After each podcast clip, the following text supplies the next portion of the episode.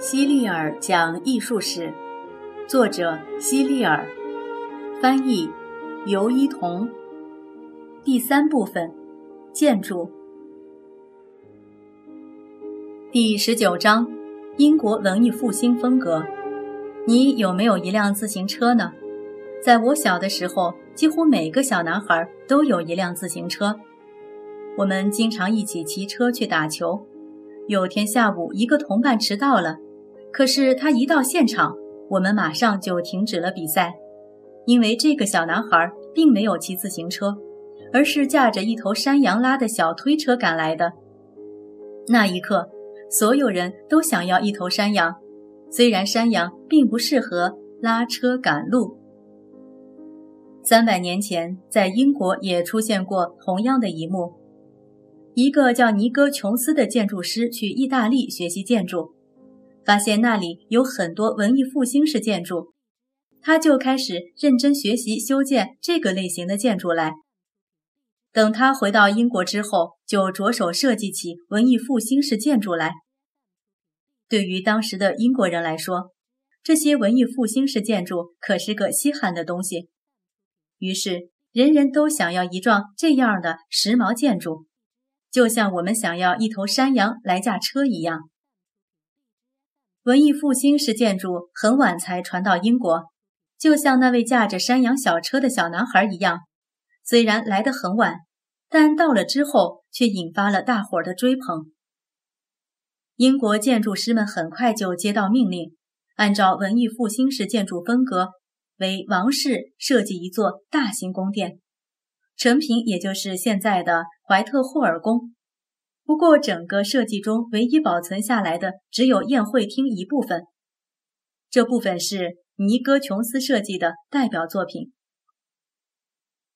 宴会厅本身也很出名，看起来和凡尔赛宫里的小特里阿农园有点像，是英国第一座基于罗马和意大利风格设计的建筑。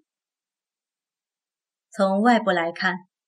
怀特霍尔宫的宴会厅像是一座两层楼的建筑，但实际上它只有一层楼。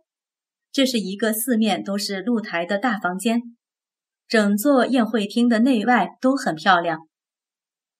看看三百二十九页的图片，你一定看清它临近街道的那些罗马式立柱和雕琢的非常粗犷的石头了吧？尽管这座建筑曾被用作礼拜堂。后来又成了博物馆，但却一直被叫做宴会厅。克里斯多夫·雷恩爵士是继尼哥琼斯之后英国另一位著名的建筑师，但他一开始并不是什么建筑师，而是一位天文学家和大学教授。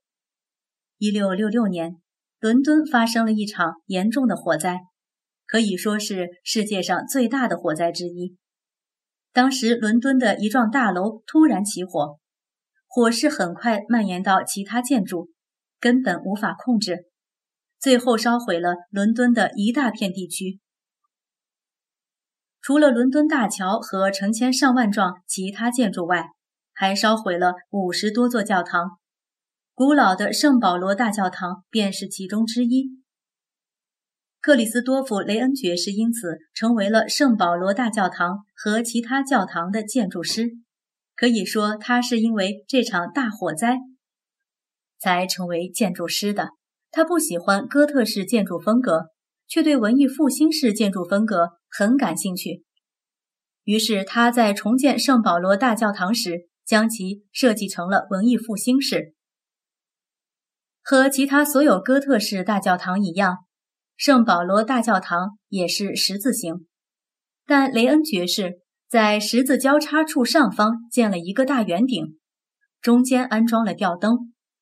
这个大圆顶有三层，最上面一层是真正的穹顶，中间是一个砖砌的夹层，是用来安装顶灯的，最下面一层是天花板。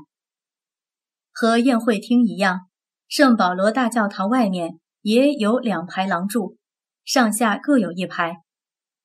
与罗马的圣彼得大教堂的廊柱比起来，圣保罗大教堂的柱廊能够很好的衬托出主建筑的比例，看起来也更为赏心悦目。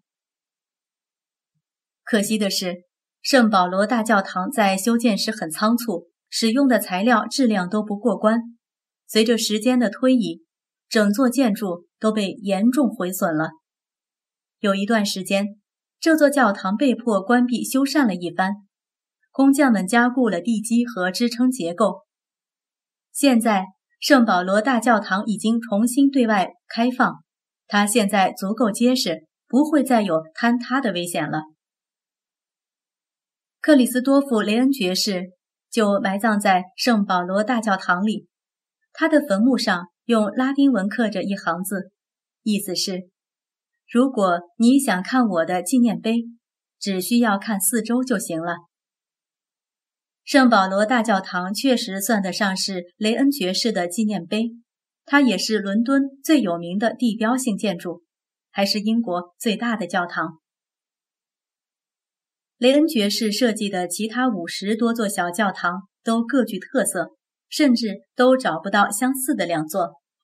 这些教堂有的因漂亮的外部设计而出名，有的则因为精致的内部装饰而闻名，还有些则因为美丽的尖塔而闻名。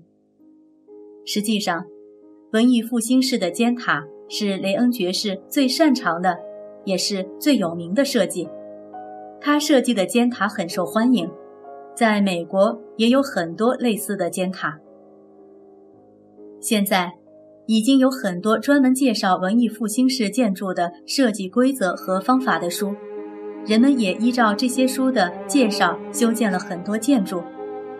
比如，帕拉迪奥有关建筑的书，在很早的时候就已经被翻译成了英文，许多英国和美国的建筑师。都在遵循他的设计理念来进行设计。克里斯多夫·雷恩爵士去世之后，文艺复兴式建筑风格在英国还持续风靡了很多年，并且后来英国还形成了自己的文艺复兴式建筑风格。那时，英国正值乔治家族统治时期，所以也被称为乔治式。我在后面谈美国建筑时。会再讲到这些。